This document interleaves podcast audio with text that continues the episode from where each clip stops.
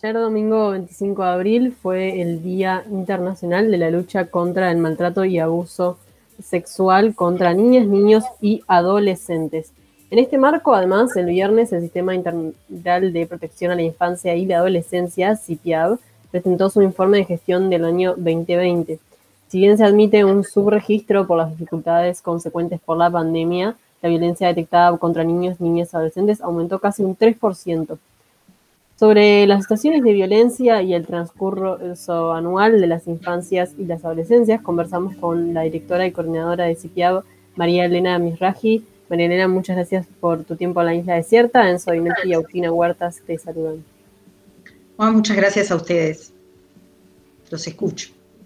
En primera instancia, decíamos que hubo un aumento de casi el 3% de los casos abordados, pero que también hubo un subregistro debido al, al hecho de la pandemia y, el, encierro.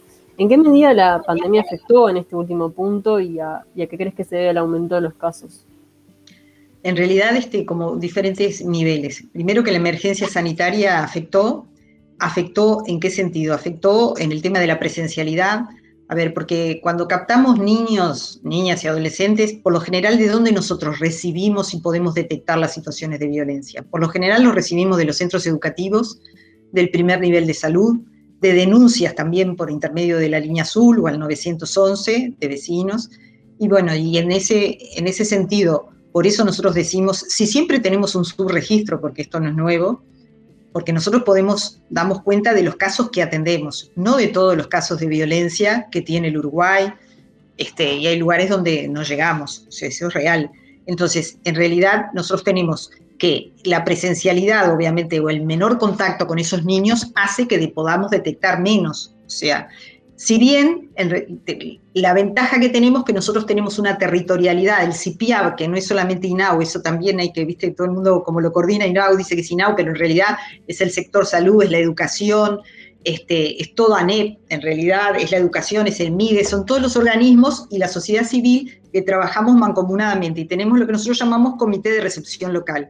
Esos comités que en un principio, cuando el 13 de marzo se decreta la emergencia sanitaria y la no presencialidad, la verdad que nos costó a los técnicos decir, bueno, ¿y ahora qué hacemos? Porque no podemos llegar al territorio, por lo menos la coordinación del CPA, que es quien supervisa, digamos, este, a estos equipos que trabajan en el territorio. Bueno, y empezamos a los 10, 15 días con la virtualidad y eso, bueno, lo pudimos sostener con la gente del territorio, nosotros en realidad a partir de la virtualidad, con todas las reuniones donde en definitiva se detectan las situaciones y a partir de ahí se piensa la estrategia. Eso lo pudimos continuar.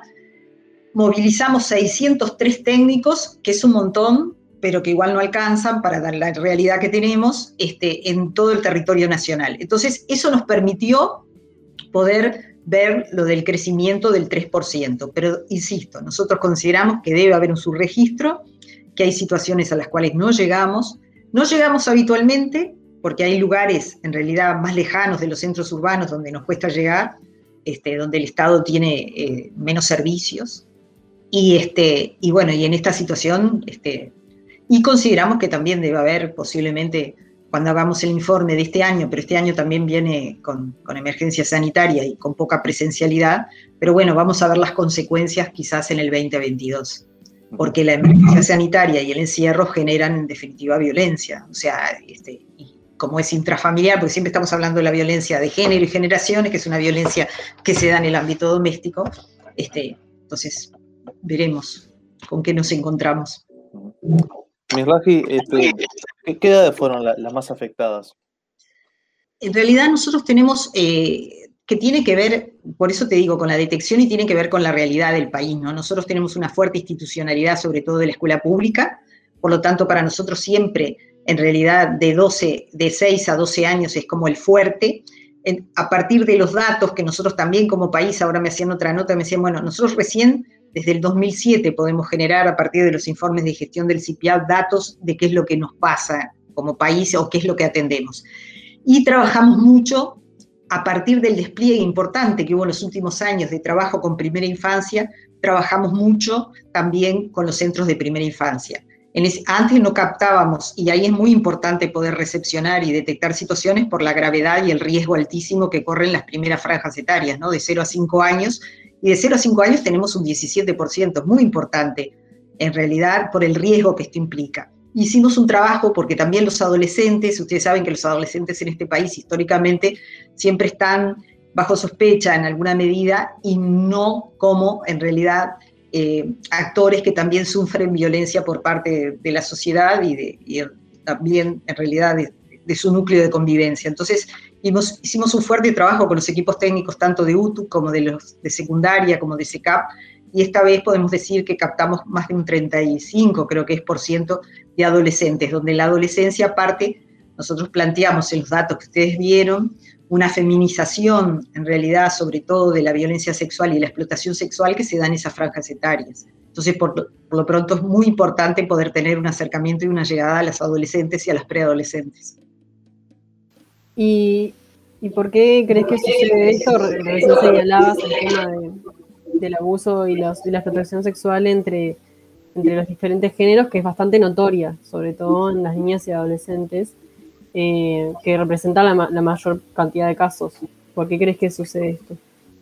Bueno, en realidad eh, tiene que ver con el lugar de, las niñas y los adolescentes y de las mujeres en una sociedad donde en definitiva muchas veces cosifica al género femenino y, este, y, donde, y prácticas este, históricas, porque todo esto tiene que ver con temas culturales, históricos y estructurales, o la violencia no es un hecho aislado, son múltiples violencias, aparte que, se entrelazan y, hay una intersección muy fuerte del tema de las violencias, y bueno, para, tiene que ver con un tema cultural y tiene que ver con el lugar de, las niñas y las mujeres en nuestra sociedad y el vínculo, por lo general, abuso de poder de los sectores más, más fuertes, ¿no? más poderosos. También debemos decir que eh, debemos tener, porque no tengo los datos, o sea, pero es, es como la experiencia, situaciones abusivas también en varones, que también por el prejuicio y por el silenciamiento mismo hasta de las propias familias no, no se puede decir. Nosotros tenemos que, los varones se reconocen menos como víctimas de la violencia y también tienen que ver con un tema cultural del lugar del varón y de sus masculinidades en esta sociedad. Eh, el 91% de los casos de violencia contra niños, niñas y, adolescentes se dieron dentro del núcleo familiar y la figura masculina fue la responsable del 53% de, de, las agresiones. ¿Cómo abordaron los casos en los que el agresor es quien forma parte de, de la familia cercana?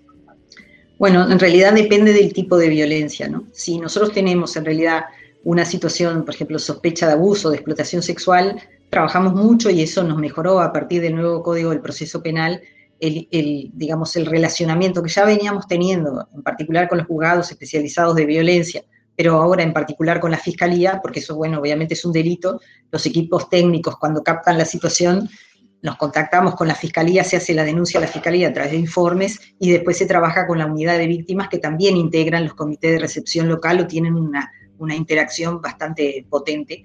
Y bueno, lo que nosotros aspiramos, y la ley lo dice así, y digo que fue una ley, la modificación del código es que en definitiva los perpetradores sean quienes terminen en realidad este, procesados y fuera del hogar y no los niños como pasaba antes. y, creer en la palabra del niño este, para nosotros es fundamental, el relato del niño es central para poder determinar una situación de abuso por las características que tiene el abuso sexual este, infantil que, no es lo mismo que una violación, son, cosas, son fenómenos bien diferentes. Con respecto al tema de la violencia, cuando es emocional o cuando puede haber en realidad este, alguna situación violenta, que no sea como recibimos desgraciadamente situaciones que queman a un niño, parece mentira, pero es así, o golpes graves, bueno, nosotros lo que tratamos de trabajar es con el núcleo de convivencia para, en definitiva, tratar de, de trabajar con ese adulto violento, así sea padre o madre, para que, en definitiva, esa familia vuelva a tener como una dinámica familiar de la no violencia y que los niños puedan, en definitiva, este, seguir conviviendo con los padres, porque tenemos que darnos cuenta que estos padres son sus padres y los van a tener toda la vida. Entonces, en definitiva, insisto, sacando a los perpetradores, que, que es otro fenómeno, la idea es poder trabajar. Y nosotros ahora, yo estaba justamente intercambiando con las compañeras que trabajan en los servicios de mujeres, bueno, en realidad mujeres tiene servicios a nivel de todo el país que trabaja con los hombres violentos que se reconocen como tales. Y en realidad también con los violentos que tienen tobilleras. También es cierto que por lo general esos servicios, como cualquier servicio con estas características, son servicios voluntarios. Se tiene que reconocer el violento como violento para poder ir a pedir ayuda. Este, que también es importante para el proceso terapéutico saber desde dónde partís y cuál es en realidad este, que te reconozcas como violento ya es un paso para poder en realidad modificar una conducta, pero en realidad no son los más y tampoco tenemos tantos servicios para trabajar con los violentos. Pero cuando trabajamos con infancia, los equipos técnicos siempre trabajan con el núcleo familiar. No podés trabajar con infancia sin trabajar con el núcleo de convivencia. Eso, es así. No es fácil. Eh, hablábamos de, de, violencia del tipo abuso sexual, explotación sexual o ciertos abusos, eh, ciertas violencias físicas. Pero, ¿qué otros tipos de violencias detectaron? Bueno, en realidad nosotros eh, también detectamos violencia emocional. Lo que pasa que eh, eso también es, es, una corrección que debemos hacer en el informe, yo me quedé pensando, porque nosotros ponemos, viste, tanto porcentaje de, abuso, cuando en realidad conviven todas esas violencias, porque es una sola violencia en realidad. Bueno, ponerle que el abuso sexual no, pero en definitiva, cuando hay abuso sexual hay violencia emocional, cuando, hay violencia física hay... Pero nosotros lo necesitamos registrar así porque el sistema de información lo registra así, porque la ley lo registra así. Porque nosotros cuando tenemos que informar a un juez, tenemos que poner qué fue lo que primero captamos de la situación. Pero en definitiva, eh, las situaciones de maltrato emocional tienen que ver desde con el abandono, tienen que ver con los gritos violentos, tienen que ver con la humillación. En realidad, este, tienen que ver con comportamientos que en definitiva afectan sobre todo la, autoestima de los niños y eso se ve mucho, por ejemplo, en los centros educativos. El año pasado fue un, año sumamente particular, ¿no? Este, además de, decretar la emergencia sanitaria por, por la pandemia, em, ¿cómo identificas el desempeño del CIPIAB del año pasado? ¿Qué evaluación hacen? Bueno, en realidad nosotros nunca estamos, a ver, este, nunca estamos conformes, ¿no? Porque estar conforme es, como, no, como no avanzar, o sea, como no plantearte nuevos desafíos. Nosotros creo que eh, lo único, no, lo único, ¿no? Lo que yo rescato es que pudimos reaccionar en que teníamos que seguir trabajando. O sea, no era que la pandemia nos tenía que paralizar en realidad y que, bueno, que por el miedo que todos teníamos o tenemos a poder contagiarnos, no, no trabajar con las familias o no tener contacto o no reunirnos. Este, la virtualidad ayudó. Y otro de los aspectos que ayudó la virtualidad es sobre todo en el tema de las sensibilizaciones este, o capacitaciones. Lanzamos con UNICEF una capacitación bien importante que se inscribieron 5.000 técnicos, lo terminaron 3.000, esperemos que lo sigan eh, pudiendo hacer porque es por módulos, pero te insisto, nosotros en realidad creemos que tenemos que hemos mejorado en el nivel de detección en el nivel de, abordaje primario de las situaciones, pero que tenemos en realidad que seguir trabajando sobre el tema del seguimiento a más largo plazo. Las situaciones de violencia no son situaciones cortas en el tiempo, o sea, no es que vos intervenís y eso cesa, las dinámicas familiares son este, complejas y necesitamos seguir trabajando en el seguimiento, poder tener equipos que sostengan el seguimiento y que no trabajen en la urgencia solamente, porque a veces cuando estalla una situación de violencia vos trabajás intervenís en la urgencia y en todo lo que es después el proceso, que en algunos lugares tenemos, porque tenemos servicios tanto del Estado como en convenio con organizaciones de la sociedad civil, en realidad este, para lo que es los procesos de reparación de daño, que en las situaciones de abuso sexual en particular o de explotación sexual comercial son, eh, son parte de los derechos que tienen estas niñas y estos niños a recibir cobertura y sostén por parte del Estado. Y los procesos, por lo general, no son procesos cortos, son procesos largos, y que porque también, en realidad, en esos procesos, uno de los cambios, parte de nuestro trabajo es que esas niñas y esos adolescentes y esos niños puedan adherir al tratamiento terapéutico. ¿Se entiende lo que digo? O sea, que, que puedan hacer el proceso y que nosotros como Estado le brindemos el tratamiento cuando ellos pueden sentir esa necesidad, porque nosotros a veces tenemos la falsa creencia que detectamos una situación abusiva y al otro día mandamos al niño al psicólogo o a la niña. Quizás en ese momento no lo puedan tomar, pero de repente dentro de un mes, dos meses, pueden empezar en realidad un proceso de reparación. Bueno, ahí en realidad nosotros se lo tenemos que brindar igual y no siempre tenemos todos los mecanismos para hacerlo, ni los recursos para hacerlo.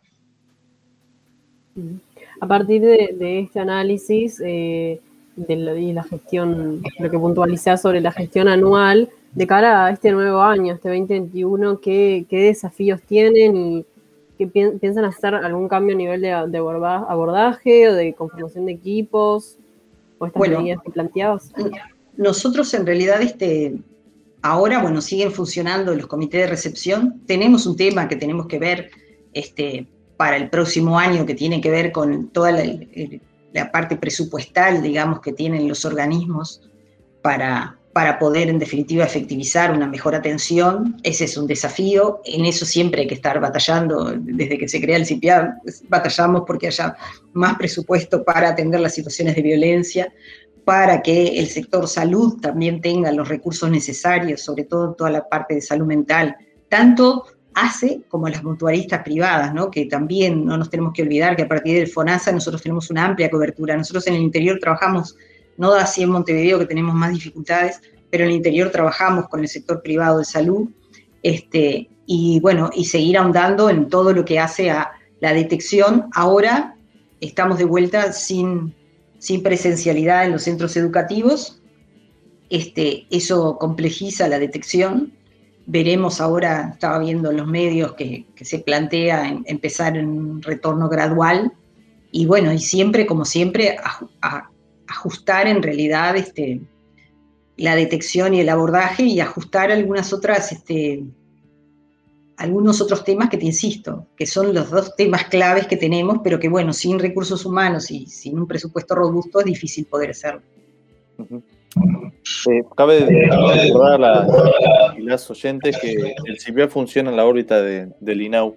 ¿Cómo es el diálogo con las autoridades? Bueno, en realidad este, eh, nosotros, eh, uno de los temas es que el CIPIA creo que es el único programa de INAU que fue creado por ley.